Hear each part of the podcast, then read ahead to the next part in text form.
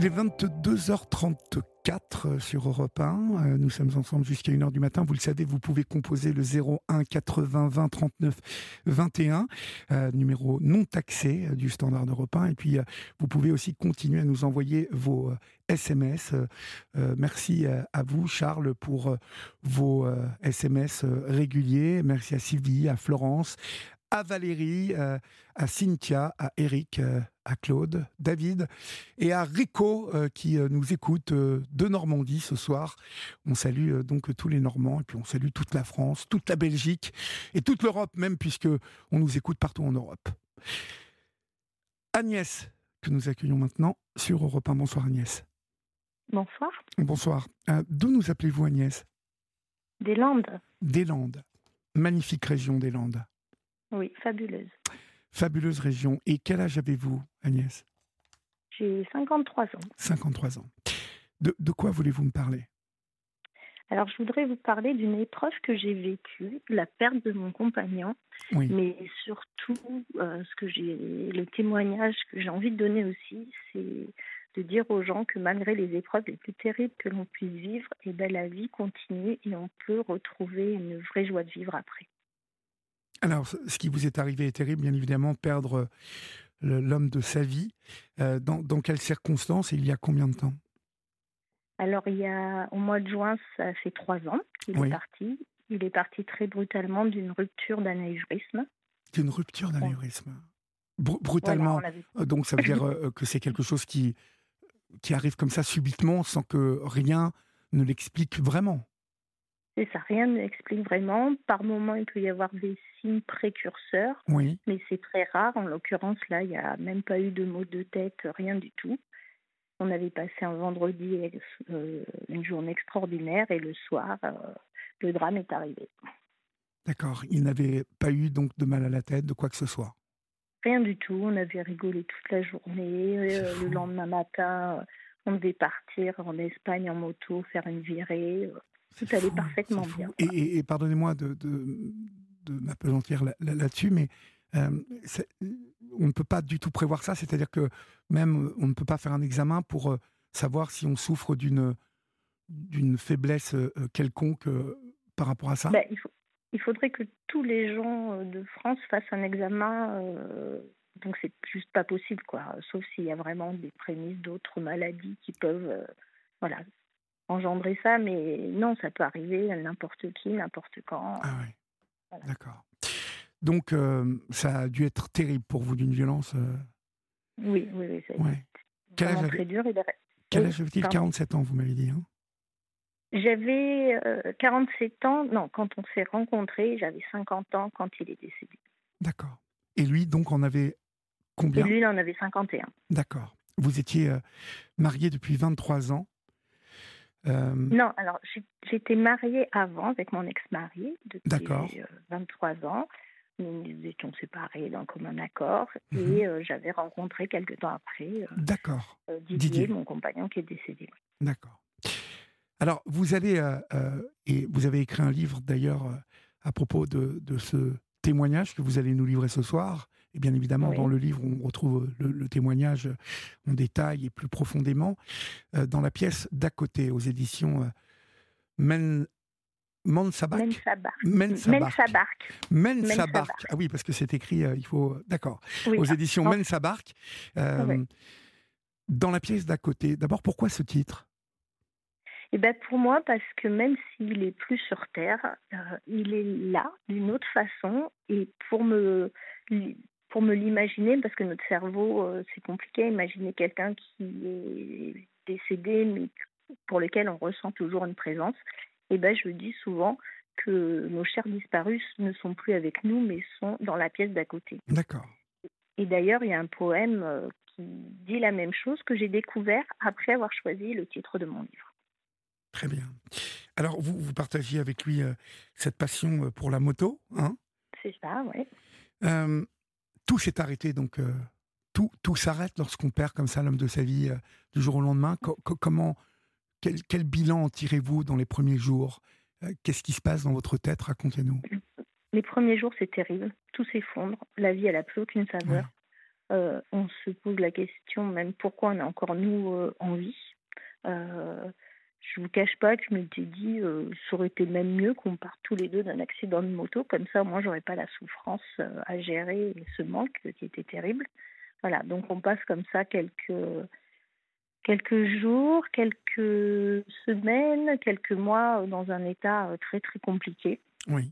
Et puis, euh, heureusement, j'ai été fabuleusement bien entourée par mes enfants qui ont été extraordinaires et par des amis fabuleux, donc euh, qui m'ont laissé euh, évoluer, faire le deuil à mon rythme.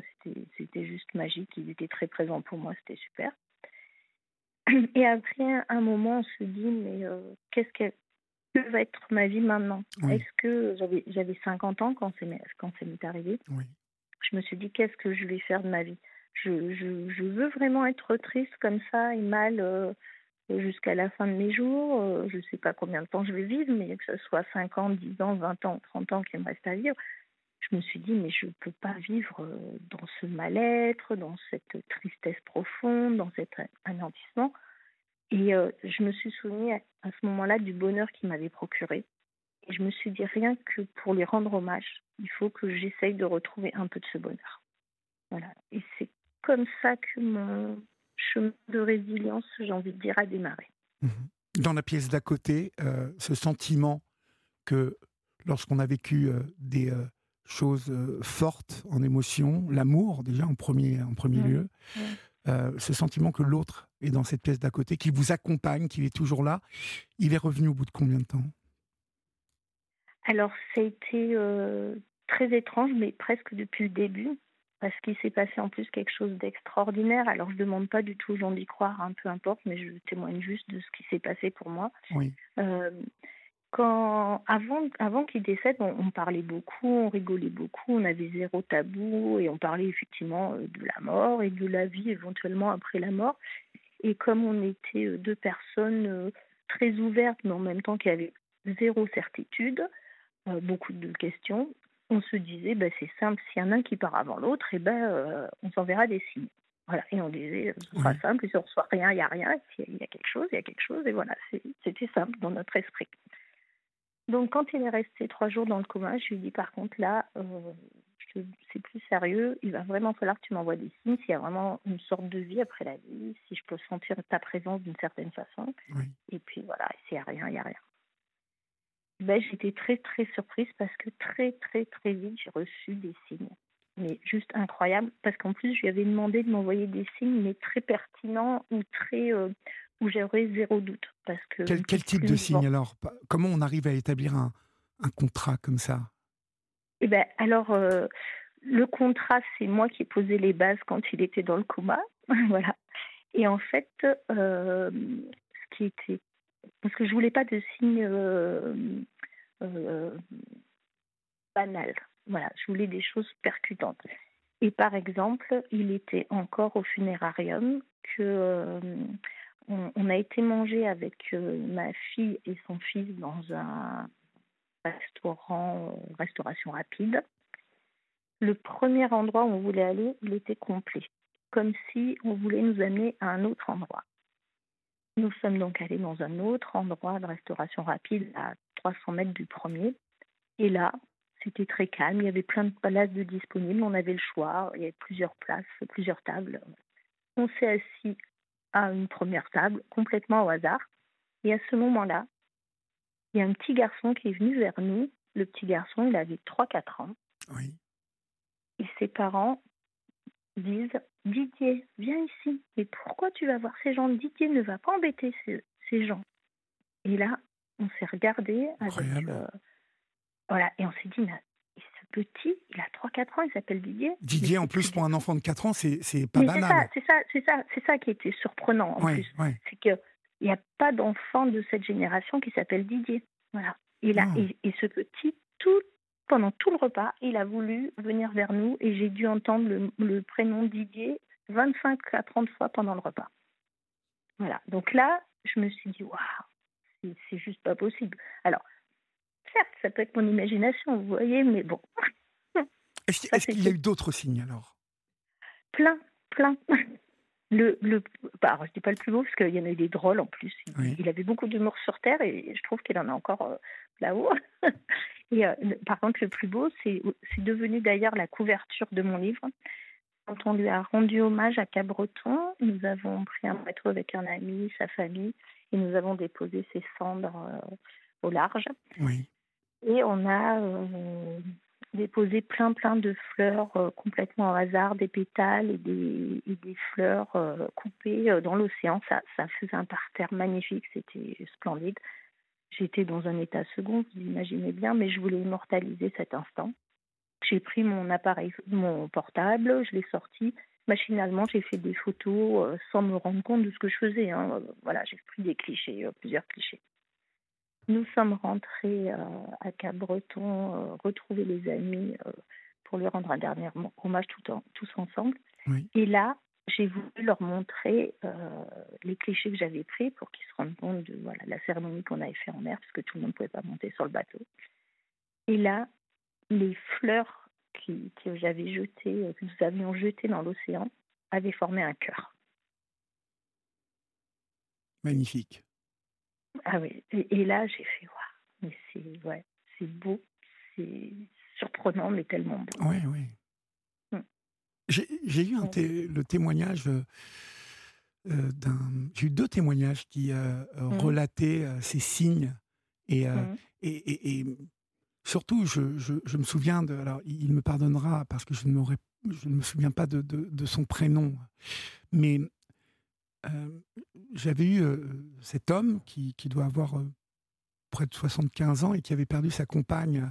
Il nous avait appelé pour nous, nous, parler de, des conditions dans lesquelles malheureusement sa compagne avait été accueillie à l'hôpital à Paris. Et, bon, et, et puis il m'a appelé là avant l'été pour me parler justement de d'un signe incroyable en fait lié au téléphone de de sa compagne qui écoutait la libre antenne tous les soirs. Et c'est comme ça qu'il avait découvert la libre antenne lui-même.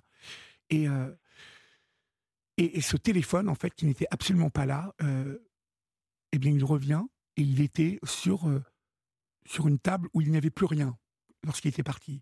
Donc, il a, à partir de ce signe-là, enfin, il était. Alors, est-ce qu'on s'accroche à ces signes? Est-ce qu'on on veut les voir, ces signes, ou, ou pas, finalement?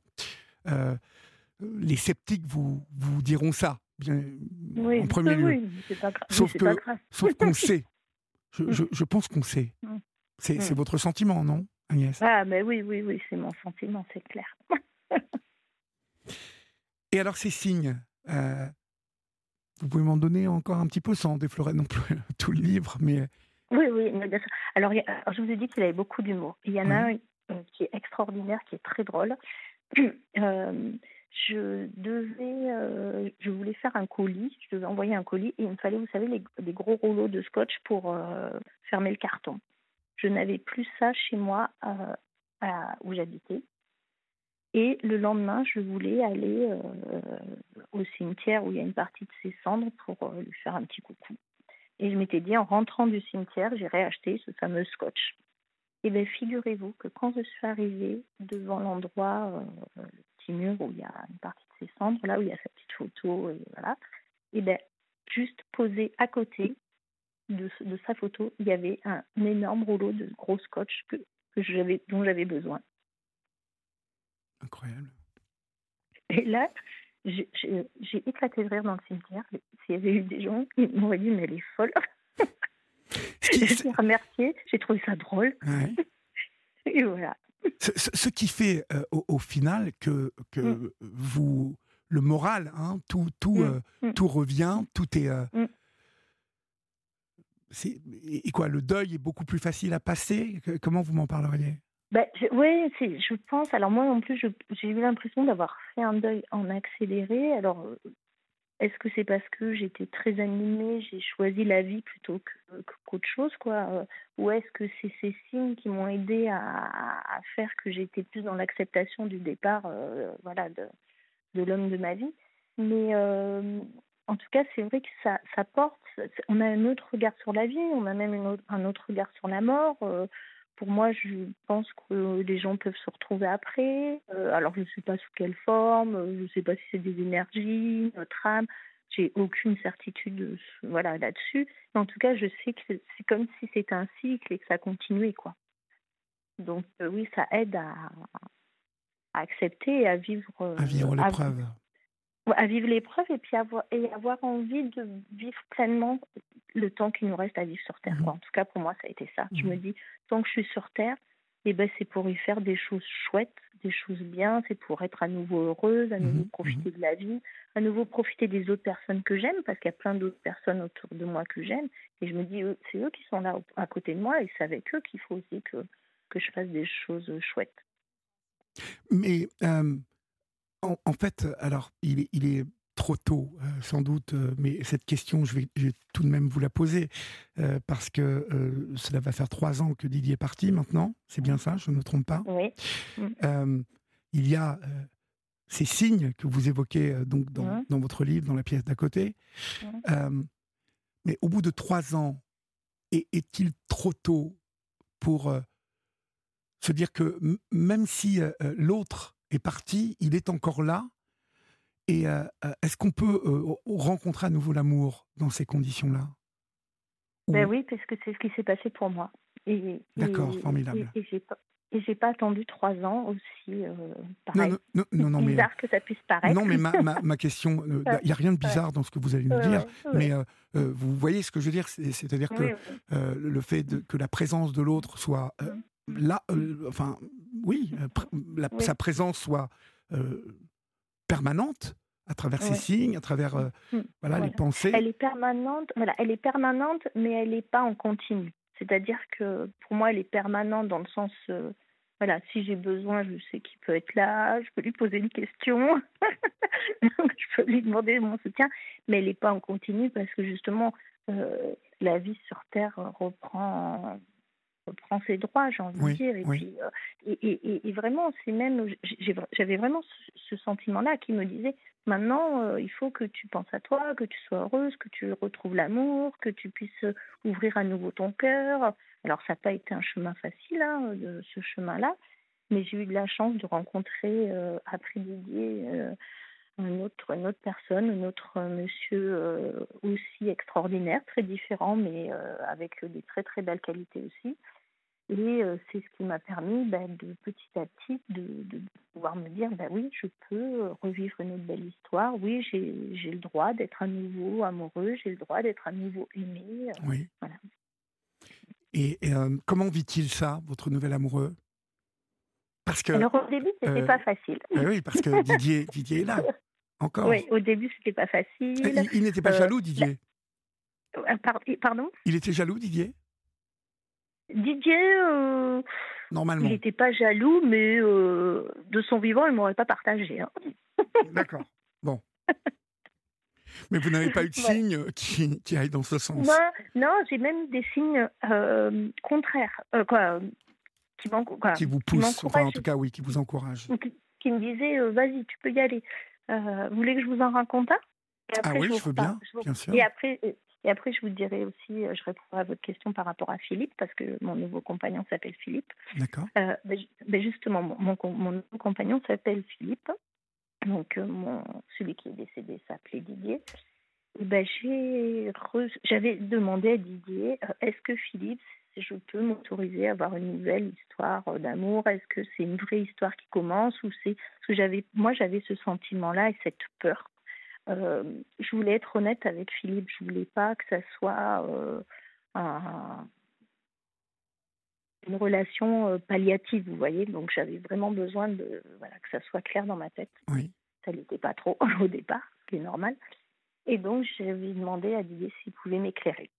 Et bien figurez-vous que je crois que c'était quelques jours après ou le lendemain ou deux jours après, je reçois une commande de mon livre d'un cousin qui a le même nom de famille que moi, mais qui s'appelle Didier, donc ça faisait bizarre quand même, parce que ça faisait mon nom de famille associé à celui de Didier. Oui. Et, ce cousin, figurez-vous qu'il habite rue Philippe Lamour. D'accord, bon bah comme ça. voilà, comme ça, j'ai dit, bon bah ok, c'est clair. comment vos enfants euh, voient-ils euh, parce que bon, on peut être sceptique, hein, même si maman mmh. voit des signes et les, mmh. les perçoit de manière très forte. Comment comment vivent-ils ça et, et, perçoivent-ils aussi des signes eux eux-mêmes? Alors non, eux, ils sont pas du tout dans cette perception des, choses. signes. Mmh Par contre, ils ne mettent pas du tout en doute ce que je ce que je dis, ce que je leur dis. Euh, ils ont même beaucoup de plaisir quand je leur raconte. Parce que, peut-être parce qu'ils se rendent compte que ça me fait du bien ou parce que c'est tellement clair pour moi que voilà, ça. Du coup, c'est quelque chose qui est devenu très naturel à la maison, même si maintenant ils sont grands, ils sont à droite à gauche, mes enfants, mais euh, voilà, on parle de tout ça sans souci, on parle d'énergie, de bien-être, euh, tout ce qui fait du bien, sans par le magnétisme, des choses un peu bizarres. mais, Voilà, mais sans que voilà, ils, ne sont pas du tout dans cette euh, dans ce mode de pensée pour mhm. eux, mais euh, ils sont complètement ouverts, complètement tolérants. Euh, ils disent que ça peut peut-être exister. voilà. les autres maintenant, le, mmh. regard que, portent les autres, parce mmh. que vous l'avez indiqué au tout début hein, de, votre, de, votre témoignage, euh, bon, euh, vous, avez, prévenu les sceptiques, hein, et euh, en tout cas, vous les avez prévenus que peu importe ce qu'ils pensaient. Mais voilà, vous avez écrit un livre aujourd'hui. Quel, quel, regard les autres portent-ils sur, sur votre perception des choses et justement sur ces signes? Alors, globalement, les gens qui lisent le livre, j'ai des retours extraordinaires parce qu'il y a deux types de personnes, on va dire soit c'est des gens qui sont déjà OK avec ça, qui sont déjà ouverts avec ça, ou qui se posent des questions, et, mon livre leur donne comme des confirmations, des réponses, euh, voilà. Donc cette partie des gens, voilà, c'est OK. Après, il y a des personnes qui ne croient pas du tout, qui sont dans le doute et qui, par curiosité, ont envie de voir ce que c'est mon histoire, euh, qu'est-ce que je peux raconter, euh, voilà. Et c'est très surprenant leur réaction parce que j'ai très peu, je crois que je n'ai même pas eu de personnes qui, après la lecture, euh, m'ont dit que c'était impensable ce que j'avais écrit et tout ça. Oui. Ça, les interrogeait, euh, voilà. pour autant, ils ne disaient pas forcément qu'ils y croyaient. Puis d'ailleurs, je ne demande pas aux gens d'y croire, hein. chacun fait comme il veut. Hein. Mais, euh, mais ça les, ça. Les seules réactions négatives que j'ai pu avoir, c'est quand je présente mon livre sur des salons, euh, ah des marchés créateurs, des choses comme ça, où là, des gens très très sceptiques euh, peuvent avoir des réactions euh, en disant n'importe quoi, ça n'existe pas, voilà, et, des réactions de rejet, des, presque de peur, de méfiance, voilà. Mais c'est tout. Mais après, globalement, je trouve que les gens, ils sont hyper parce qu'on se pose tous quand même, d'une façon ou d'une autre, la question est-ce qu'il y a mmh quelque chose mmh après la vie quoi? Il faut pas se oui, mentir. Bien évidemment, bien évidemment. Mmh. Euh, c'est une préoccupation qui nous occupe euh, beaucoup, vous avez raison, mais, euh, mais je pense qu'il y a, il y, a, il y a une peur aussi.